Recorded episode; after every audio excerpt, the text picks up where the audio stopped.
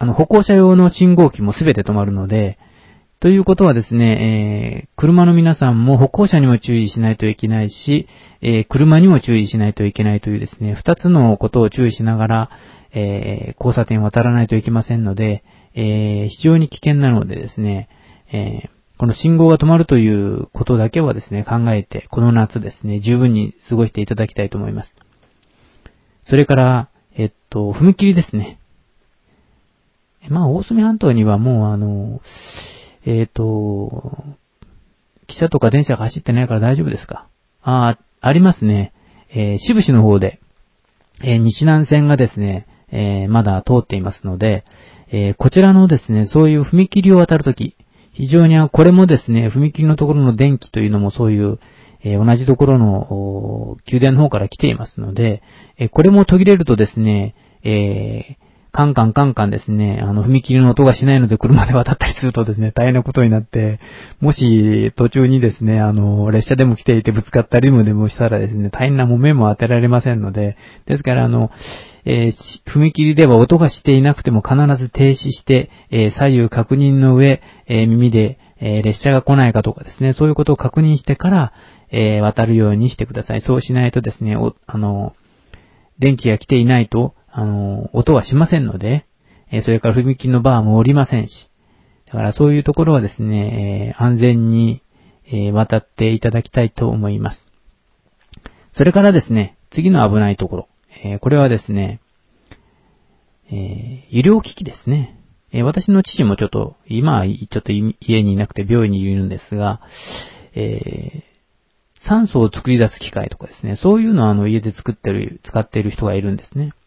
で、それで、あの、あの鼻につけて酸素濃度を上げて吸ってるんですが、えー、多分停電になるとですね、その酸素を作り出す機械が止まってしまうんですよ。そうすると、えー、本人は呼吸困難に陥ると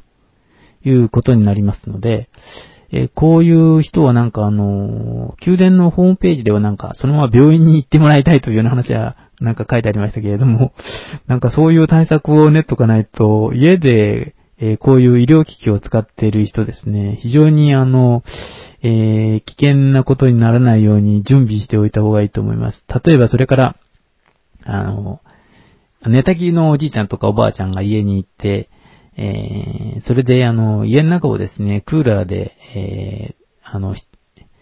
室内の温度を下げているという場合があると思うんですけれども、そういう場合もですね、クーラーが、えー、止まったりするとですね、部屋の温度が急激に上がってですね、えー、熱中症にあの、寝たきりのおじいちゃんとかおばあちゃんがなってしまう。あるいはそういう、えー、障害を持つ子供たちとかですね、そういう人たちがいるところの、えー、体温が上昇するということで、えー、既得な状態になる可能性もありますので、そういうのもですね、十分に、えー、注意しないといけないと思いますね。で、えー、ここまでがですね、危ないことについてのお話でした。で、今度はですね、えっ、ー、と、対策という話で、えー、いくつか、あの、お話をしてみたいと思います。えっ、ー、と、大きなグループで、一つはですね、あの、えっ、と、大きなところ。まあ、例えば企業とか、お役所とか、病院とかいう話ですね。もう一つは、えまあ、私たち個人の自宅でしなければならないっていう話をしてみたいと思っています。で、大きなところ、つまり、えー、企業とかお役所とか病院とかのついての、えー、対策ですね。で、まあ企業、まあスーパーとかパチンコ屋さんとか、それから工場などですが、まあスーパーの場合はあの、24時間ストアとかですね、そういうのがあります。で、まあ夜間電力はそういう電気が安いのかは、どうかよくわかんないんですけれども、まあできるだけまあ昼間に、えー、運営するような方針をですね、えー、できるだけ、え、検討していただくということが一番いいのではないかと思います。それから、えー、この、スーパーなんかにある、そういう、うん、食べ物保存とかですね、そういう方法もなんか、面白い、なんかいい方法があればですね、みんなで考え出して、えー、対策を練っていただければいいかなと思います。それからパチンコ屋さんですね。えー、ここもあの、昔のパチンコ屋さんはこう、弾をパチンパチンと弾いてですね、僕らが小さい頃には、弾が一個ずつ回って、カラカラカラって入ってどこに入ったとか、チューリップに入ったとかいうようなやつを、えー、私も見たことがありましたけれども。でも最近のパチンコ台というのはすべて、えー、コンピューターのようになっていて、で、あの、スロットのところも握ると弾が自動的に出るという風にですね、もうすべて全自動になってますよね。で、まあ、テレビがついてるような画面で、で、えー、高校と何十台とこう、パチンコ屋さんの機械も並んでおります。で、できればそういうところも人が少ない時には半分ぐらいちょっと止めて、半分のところでやっていただけるとか、あるいはもっと少なかったら4分の1だけ動かして、あとちょっと止めていただいてですね、えー、電気の消費をなんか抑える方法を少し、えー、考えていただけると、えー、みんな電気が止まらずに安全に暮らせるのではないかと思います。それから工場ですね。えー、工場はあの、なんか、都市部の方では、えー、うちの弟もなんか言ってましたけれども、えー、今、シフト制の出勤体制とかですね、えー、例えば早く出勤して、えー、早く帰る。で、遅く出勤して、えー、また、あの、遅く帰るみたいな、あの、そういうフレックスタイムみたいな出勤方法をですね、とって、できるだけ早く出たですかね。もう、早く出て、早く帰ると。みたいな、そういうですね、出勤方法を、えー、したりして、できるだけ、ええー、同じとこ、そういう風にみんなやるといけないんですが、いろいろバラバラそういう工場がやると、あの消費電力が減ってきて、え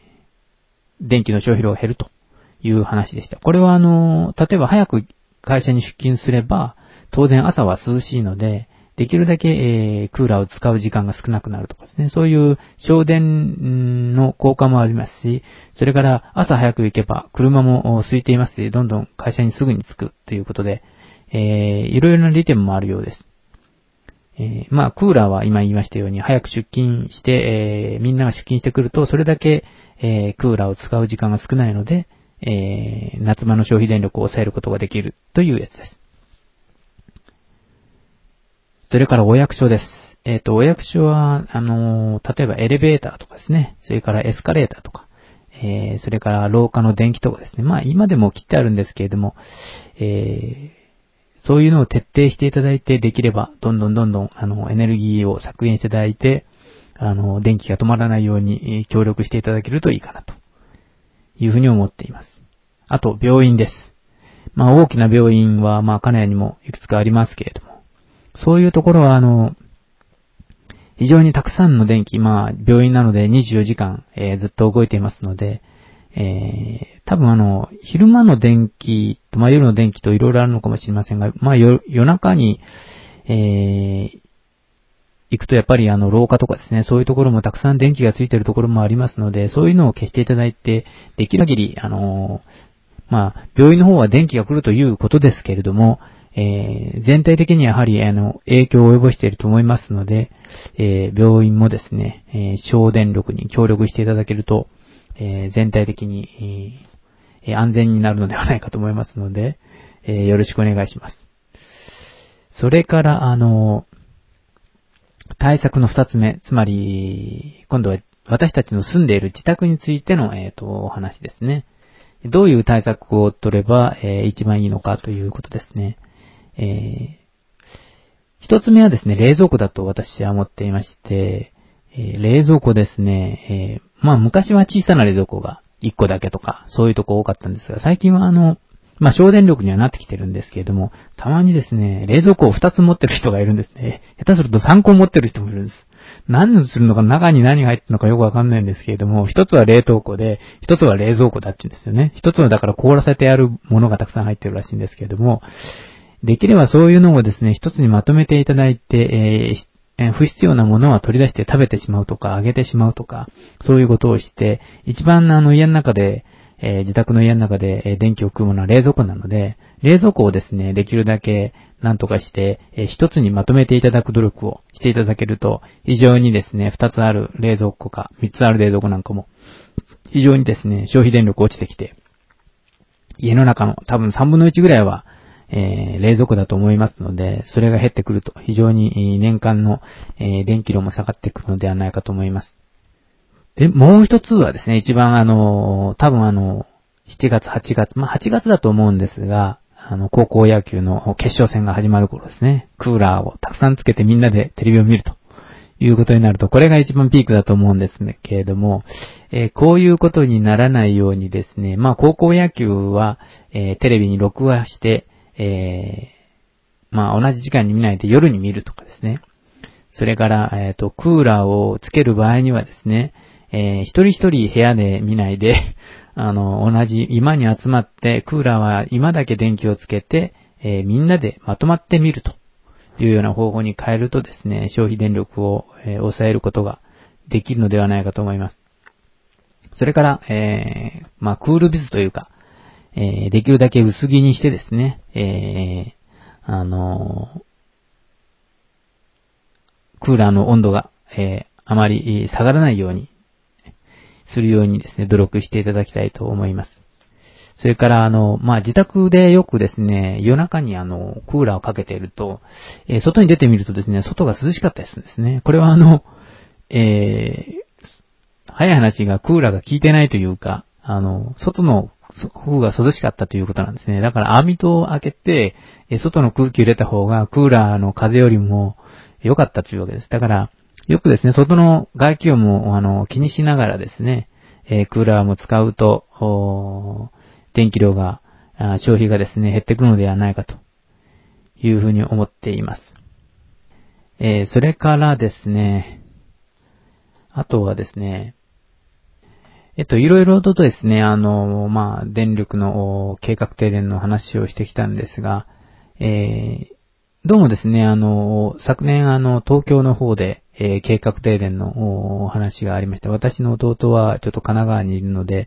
えー、停電の話をよくしていましたけれども、えー、会社もですね、え昼間あ、電気を止めたりするんだよとかですね、そういうのが企業にこう割り当てがあるようで、非常に、えー、夏場のクーラーを止められるのは非常に大変だというような話をしておりました。で、ただですね、あの、去年のあの、電気の使用量のグラフを見ているとですね、えー、初めて今まではずっと上り調子できたですね、電気の需要量がこう、下向きにちょっと、こう、頭を拝んだというか、こう、頭を下げてきたというかですね、そういう感じで下がってきていますので、えー、まあ実施されるか、東京の方も、あの、一部実施されたのかどうかはもう私もよくわかんないですが、まあほとんど実施されなかったような感じがしたんですけれども、ああいう感じで、もし、えー、私たちが努力をすれば、あのー、停電は起きませんので、みな、みんなで、えー、努力していけばですね、この、えー、計画停電は回避できるものだと私は思っております。まあ、私が今最近一番思っているのはですね、あの、電気というのは、まあ、それ、それぞれ個人個人で使っているのは確かです。まあ、お金も払って、俺はお金払ってるんだから、なんで使ったら悪いんだというような話もあるとは思うんですけれども、でもあの、電気というのは、あの、私の考えでは血液ではないかと思っていて、えー、電気は血液だと考えると、多分どこかで血液が漏れてしまうと、えー、その全体としてのですね、人間はですね、えー、出血多量で死んでしまうわけです。でもあの、電気が血液なので、もし、えー、そこがですね、ちゃんとあの、血液が漏れないように、えー、やってくれれば、全体としてはですね、あの電気が、えす、べてのところに回って、つまり血液が全部体の、えー、全体に回ってですね、そういうあの倒れることはないということなので、えー、できればみんな、みんなでですね、えー、の、努力して、えー、電気の使用量を下げる方向に行けばいいかなというふうに考えています。えー、ではですね、この辺で、えー、今日の大隅半島の夜明けの話は終わりたいと思います。